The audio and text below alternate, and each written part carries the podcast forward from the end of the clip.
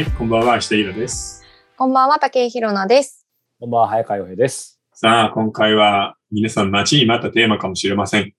うん。なんかさ、はい今日本の小説ってすごい清潔になったよね。まあ、そうです。清潔感ありますね。なんか潔癖というかね。全然ドロドロしなくなったよね。うんうん なんかそれがもう僕不思議でたまらなくてさ、なるほど。うんうんうんだって考えてみて、日本で一番最初の小説、一番の古典といえば、はい、えっと、紫式部、そう、源氏物語でしょ？源氏物語。源氏物語って、イケメンの王子様が、いろんな女の人と、ね特会引っかい。浮名を流してエッチしまくる話じゃないですか。はいで、実はそれは別に源氏物語だけじゃなくて、日本の小説はそれからずっと現代まで実はあるんだよね。そういう色と恋の文学っていうのがずっと主流で、それがあのど真ん中で王道だと言われてたの。特にこの20年かな ?21 世紀になってから急激に清潔になって、誰も彼もというより若い男性作家でベッドシーンを書いてるのはもう僕ぐらいしかいないんだよね。うーん。まあ、わまあ、もう絶若くはないけど。絶滅うん危惧種絶滅危惧種じゃん。そうそうそうええそうなんですね。だからエロスとかだ、ベッドシーンが主体のお話を書く人なんてもう誰でもいないし、ポルノ専業の人以外は。だから女性作家が書いてんだけど、ともかく男の子たちが、作家はみんな清潔になったよね。え、それはいつものう、ん。なんか装飾系がどうこうとか、あと世の中がなんかあれもこれも批判して書きづらくなってるから、なんかそういうことじゃなさそう。うそれだけじゃなくて、なんか、日本人の源流の部分で、何かそのエロスに向かう熱がなくなってしまったっていうかさ、あーまあでも、そういう性に対して淡白になっていっているっていうことなんでしょうね。んそうだね。でもその割にはさ、よく、ほら、うんロリコンのおっさんとか捕まってるし、あそうですね。女性も襲われているわけじゃない？ねだから小説とかの中でだけ薄くなってるっていうか。まあ、確かに言われてみれば。だって歌もラブソング多いじゃん基本的に。そうですよね。アニメだってなんか、ね、ハーレムもの多いですし。うん。でも小説は本当になくなったよね。ああ。そうなんだ。なんでだろうっていう。で、今回は、要するに、そこがテーマです。あえー日本の小説の中で、その性の扱いっていうのがどんな風に変わってきたか。うんうんうんうん。もうね、だから、うちの本棚探しまくってあれこれ見たんだけど、本当に若手の作家ではないね。これいいね、この本っていうのは。へえそれっていつからかの、いつの、このタイミングの時代からパッタリなくなるとかそういう感じなんですか？それとも徐々に徐々になんかこえっ、とね、僕がデビューしたぐらいの頃から徐々に徐々になくなってる。う、あ90そだからこのんな前から20年、25年ぐらいじゃないかな。へえだってさ、うん例えばほら、ダブル村上？これノルウェーの森とコインボカベイビーズなんだけどこの二つなんかにはバッチリベッドシーンとかあるじゃない？うん二人よく出てきますよね。で、僕なんかその大人の小説には男女のこととかちゃんと書くもんだよな。それが大人の小説じゃんっていう、うんなんか思い込みがあるんだけど、それがもう完全になくなっちゃったっていう感じかな。なんか最近の作品で、そもそもそれが良かった悪かった以前にその描写がなんかあったっていう記憶ないですね。うん。はい。若手の人ので。だから人の殺し方はさ、うん一番新しい直木賞の、なんだっけ、デスカトリスカポカポカのうん人の殺し方に関してはめっちゃめちゃ細かく書いてるけど、エッチなシーンないじゃない？一個もなかったですよ。うん。不思議だよね。だから人を食べたりさ、殺したり、バラバラに引き裂いたりするのは全然良くて、で謎もベッドで一緒に抱き合ったりするとなると、途端にもう、そんな怪我らしいことできませんみたいな感じになってんのが、なんかもう、不思議でしょうがないんだよえね。それ変な話ですけど、うんその作家の人たち自体も、うんなんかそういう経験とかそれ自体があんまりなんか言ってる感じはあるね。なんかそれはあり、まあ、関係ありそうですよね、あるあ。だって、例えば渡辺淳一さんみたいにさ、絶倫の人みたいなのいないからね。だから書かないとより書けないみたいなとこもあ、あいやー、でもあとはやっぱり時代性じゃないかな。これをやってももうダメなんだよ、受けないんだよっていう。うん受けないんですかね？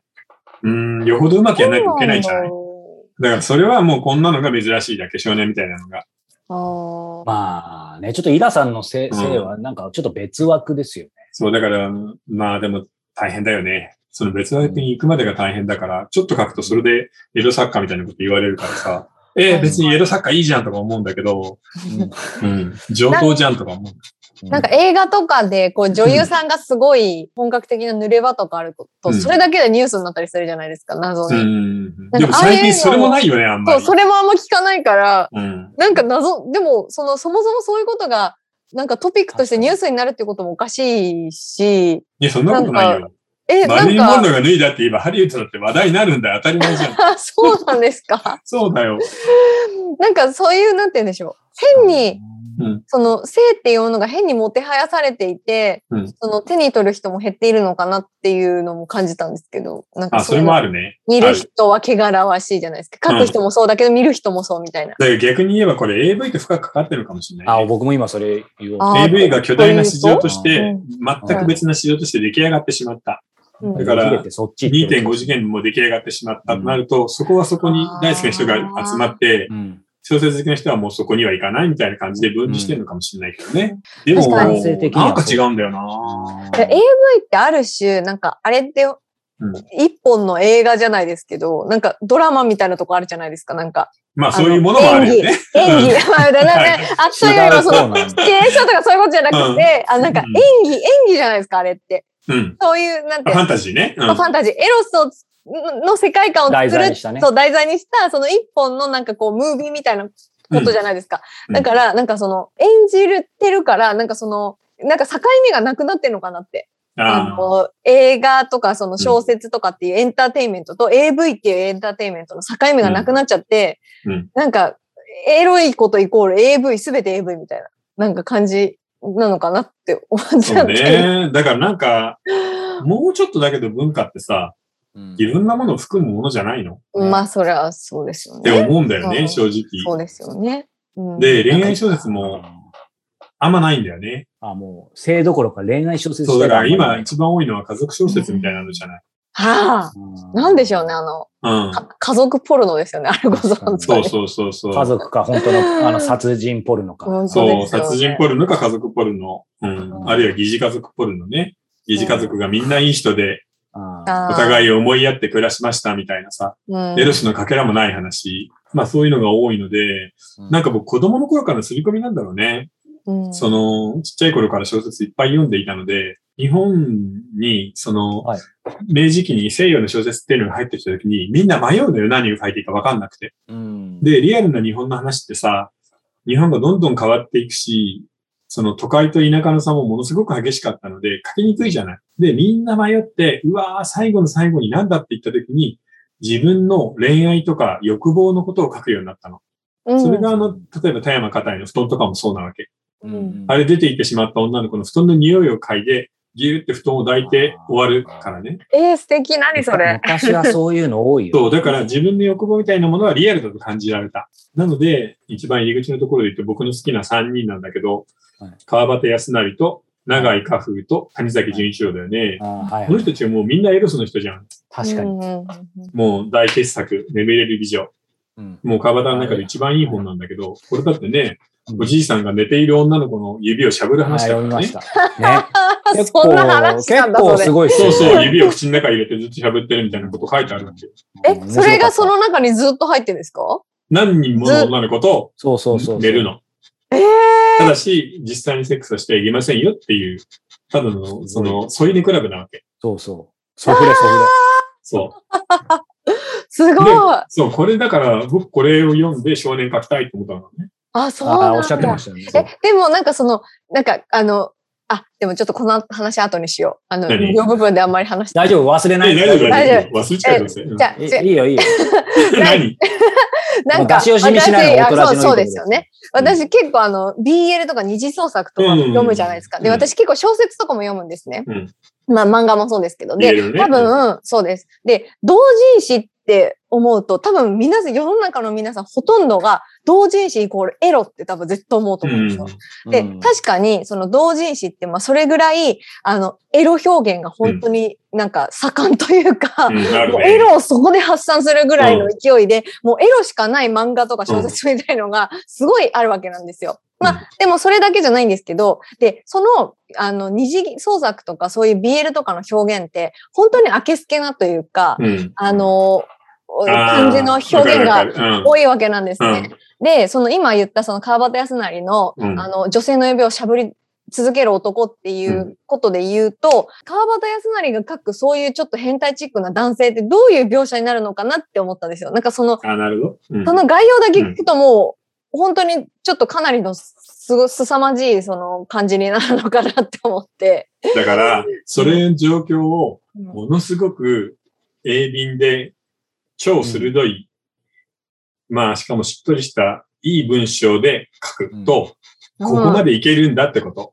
なるほどね。やっぱそうですよ要は気ね。持ち悪い、どんなテーマだって気持ち悪さない毎やつが書くととんでもないいいものがあるわけよ。そうか。え、うん早川さんもこれ読んでるんですか？読んでる読んでる。てか、イラさんが結構こ、この辺の本をね、やっぱり以前やってた読書サロンでね、はいはい。あの、やってくださって。だからや、やっぱり、まあ、イラさん自身もね、ここれ読んでってありましたけど、やっぱり多分影響も受けられてると思いますし、なんか、エロいけどエロくないというか、そうだよなんかそういう上質な文、エロの前にまず上質な文章があるみたいな。そう。でもエロいよ。だって今パッて開けたけど、うん。うん江口老人っていうのがおじいさんね。ああ、ありました。江口は親指を加えて、うん。娘の刃をつまんでみた。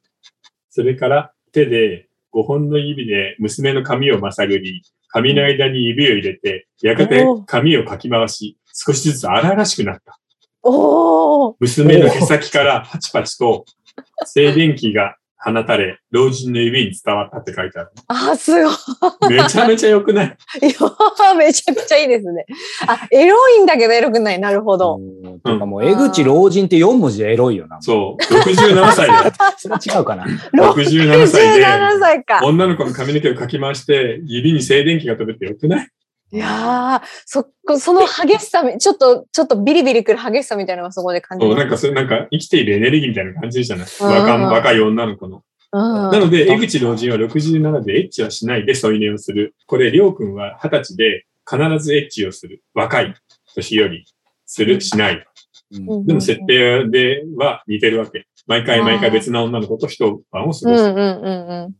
え、え、江口老人はなんでそんな毎晩別のことを過ごせるんですか？いや、だから、鎌倉の方に秘密クラブがあって、あそこは好きな女の子を選んで、その子を薬に眠らせて、添い寝できるわけ。それは昔本当にあったってことなんですかね？まあ、それに似たような風俗はあったんだろうね、多分。うんその頃が覚醒剤とか睡眠薬やってたかああ、そ神こ秘的だな。ら。うん面白い。うんだから僕の中ではなんか大人の小説っていうのは必ずそういう場面もあって、深いものなんだよなっていうのが、もう小学校とか中学校の頃から刷り込みとしてあるんだよね。なるほどな。なので、なんでみんな読んでないの全然とか思っちゃうわけよ、そっちの方を。なんか。ミステリーばっかり読まなくても、こんな面白くないんだから。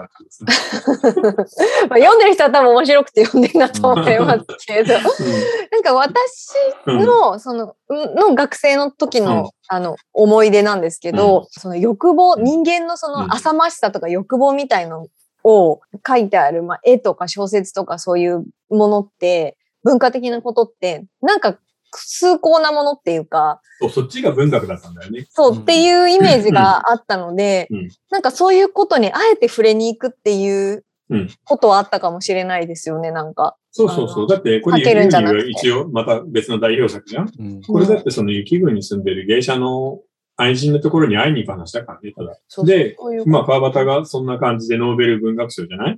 うんで、もう一人ノーベル賞を取りそうだった谷崎潤一郎だって、この知人の愛の世界とかさ、もう確かに。めちゃめちゃ面白いじゃない？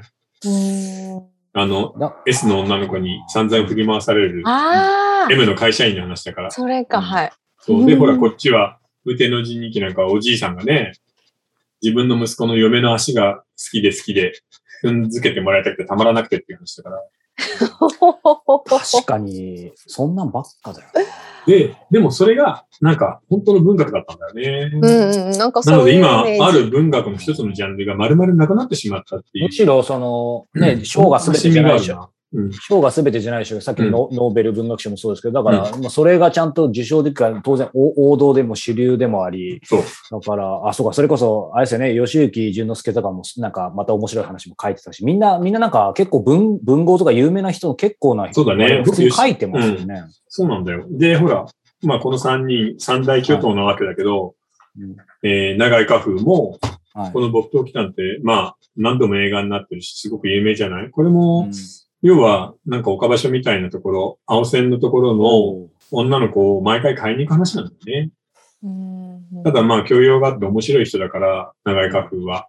なので、ただ買いに行って、で、しかも2階かなんかに上がると、その女の子の住まい兼仕事場なのね。だからそういうところで、例えばさ、お茶漬けとか出してもらいながら、でもちゃんとエッチしてくるっていう。うんうんなんかね、しっとりしてすごく面白いの。で、なるほどな。こういうのやっぱり読んじゃうと、うわー、こういう世界いいよねって思うじゃない？うん、で、その伝統に関しては、春樹さんとか龍さんの頃までは残ってるんだよ。この二人は、あの、うん大人の文学みたいな世界にいるので。ううんん。でもね、なんか僕、あの、伊坂さんとかに話聞いたことあるんだけど、ー伊坂さん、ね、伊坂小太郎うんなんかは、もう春樹さんの文章ぐらいでも、ちょっとエロがきつくて読めないっていう。えー確かに、伊坂さんの本ってそういうの全く出てこない。キスすら出てこないですそうよね。だね。まあ、基本的にあの、ね、単性生殖なので、ああの、カビみたいに増えるんじゃない？人間が。だから面白いよね。あ。へー。だから、なんでこんなに急にエロスが廃れていったのかっていうのは、うん本当にみんなで考えていくテーマだと思うな、そう小説の中で。確かといろいに。ろいろ聞きたいし、うん考えたいことありますいや、面白い。でも、こうやってさ、探してくると、いい本多いわ、日本のエロの本は。ね。うんちゃんと性を扱った日本の小説の一番いいのは、もう、今の日本、まあ、日本全体の文化の中のトップオブトップなんで、ぜひちょっと触れてほしいかな。なんか、ちょっとベッドシーンがあるから、不潔とか思わないで。うん。川端谷崎、長井カフェぐらいはさ、読もうよ。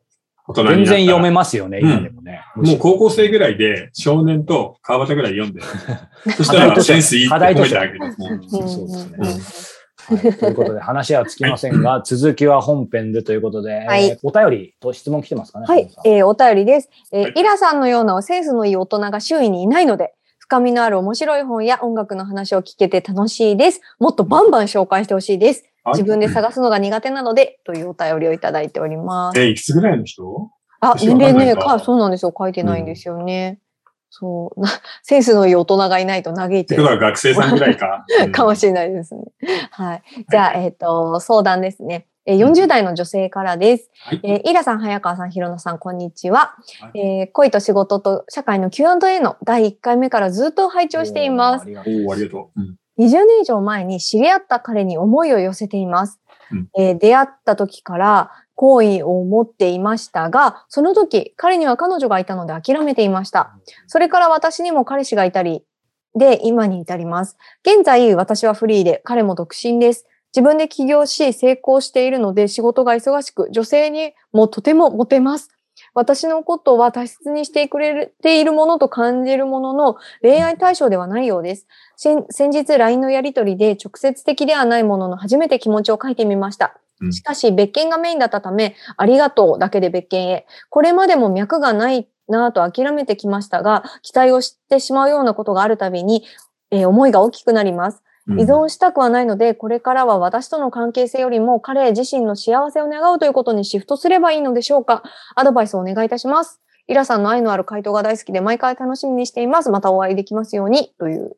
でも20年って長いね。ねすごいですね。でしかも彼がさ、生地成功しちゃったからハードル上がったよね。うーん。なんか40代ぐらいで起業してうまくいっちゃうとさ、うん周りに女の子すごい集まってくるじゃん。確かに。うんそうですね。で、しかもその起業仲間っていうのがはっきり言ってさ、もうトンチンカンのやつばっかりだから、そうでしょうね。みんな集まるんだよな。もうその彼トライアスロンとかやってないかな。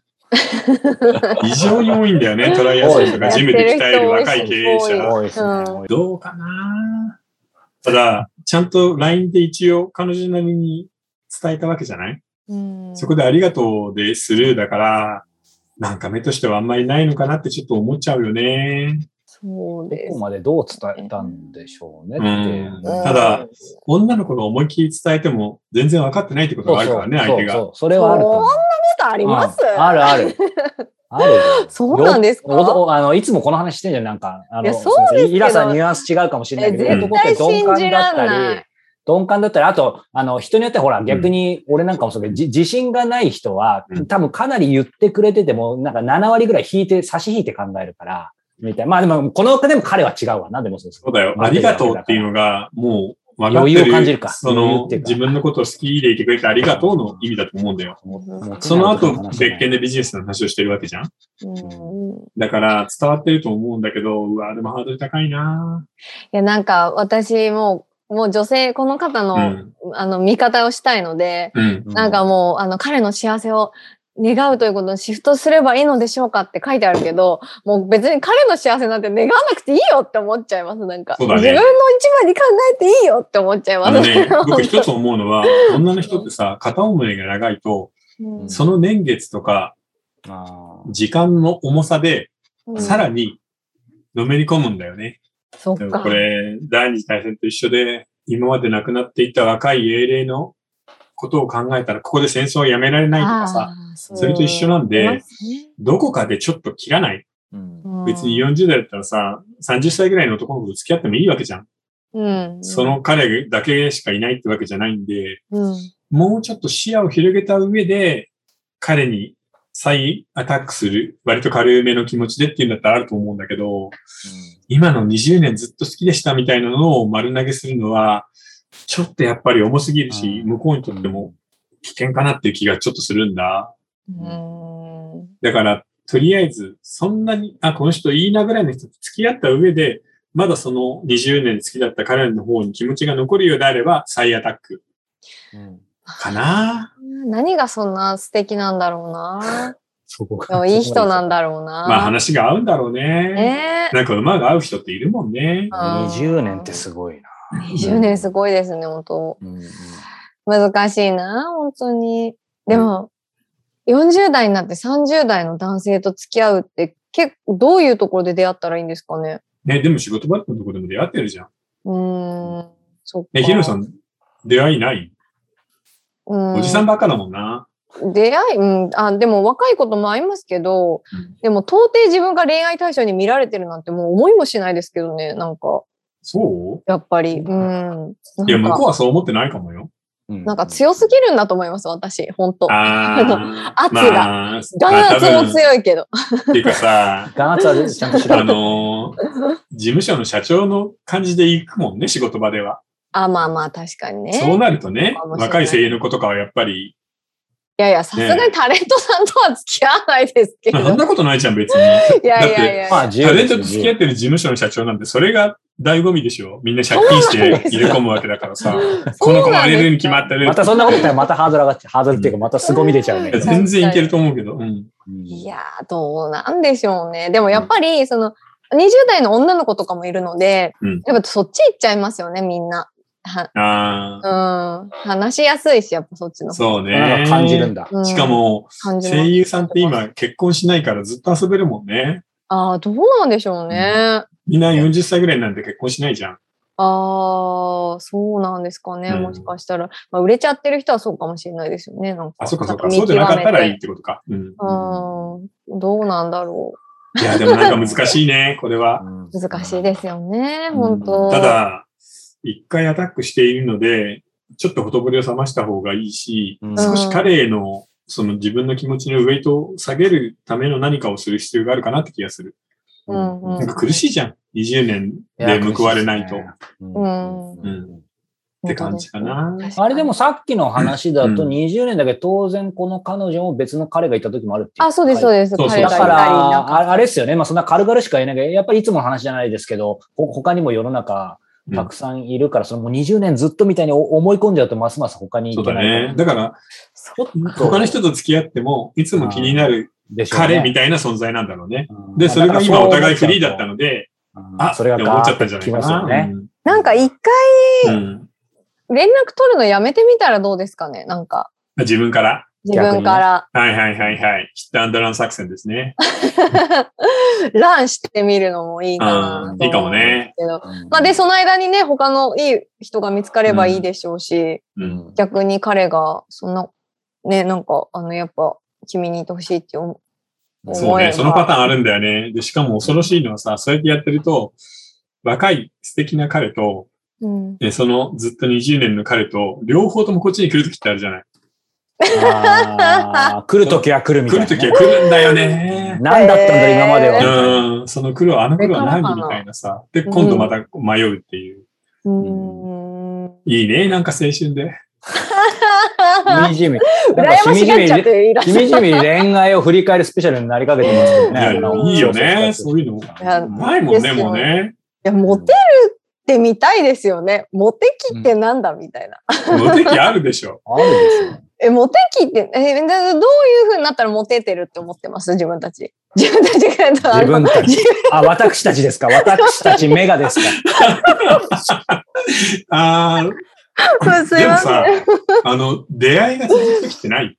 ああ、でもその波ありますよね。うん今の話だけど、ある時はこんなにない時、ない時はない時はもうちょっとそこなんだけど、こうやって波のピークが重なって、さらにもう一個波が来るみたいなのあるじゃん。なんか、ちやほやされてるっぽい時はあるかもしれないです。なんか。だからそれもそうじゃないのだから。うんいや、女の子がチヤホヤされてる時がモテ期ってことよ。うんあ、そっか。うんでも、女のチヤホヤされる。私がチヤホヤされるっていう、チヤ、そのチヤホヤは、そのマウンテンゴリラがたくさん寄ってくるみたいな、そういう意味なんですけど。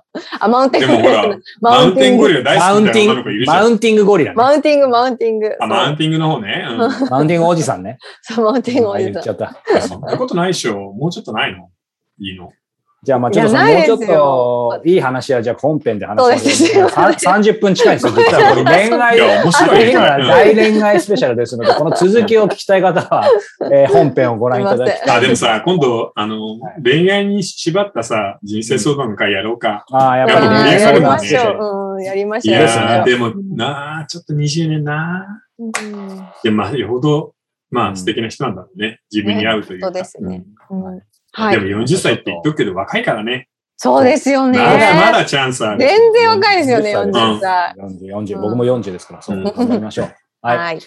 さあ、ということで、えーこの後続き本編に入る前に、えー番組からお知らせです。えー、おとらじいつも Kindle 版を出していますが、えーノート版も第3弾がリリースさされました。今回はですね、えー以前、えーおとらじ本放送でもありましたが、あなたも億が稼げるかも、石平が話題書、小説家になって億を稼ごう、紐解くということでですね、えーこれがノート版でえーテキストとしてリリースされました。えーもちろんこの本の、えーまあね、紐解くとありますが、やっぱりイラさんならではのね、いろいろ目線、イラさん自身の創作、いろんな視点も入ってますので、ぜひこちらのノート版もチェックしていただきたいんですが、イラさん一言だけお願いします。これね、小説の書き方の頭のところがすごく面白かったんだよね。うんうんえー、そういうやり方があるのかって、ちょっと僕もあの、驚いたぐらいで、でしかもあの、僕らの、えーやっている公開講座みたいなので来てくれる人が、この松岡さんのやり方を全くそのままやああ、っそうですね。て、んで、めちゃめちゃ楽しく小説を書いているって話を聞いて、ああう。んああ、これはあるかもなっていうのがあります。あの、いろいろ、えー、ケチをつけるところも、いいところもある不思議な本なので、ぜひちょっと小説家になりたいっていう人は見てほしいかな。はい。ありがとうございます。こはいちらノートの方でリリースしましたので、チェックしてみてください。ということで、えーこの後は引き続き、えー小説家の性の描き方、えーひょっとしたら武井宏さんの引き続き人生相談も入ってるかもしれませんが、えーお楽しみにしていてください。はそれでは後ほど。はい。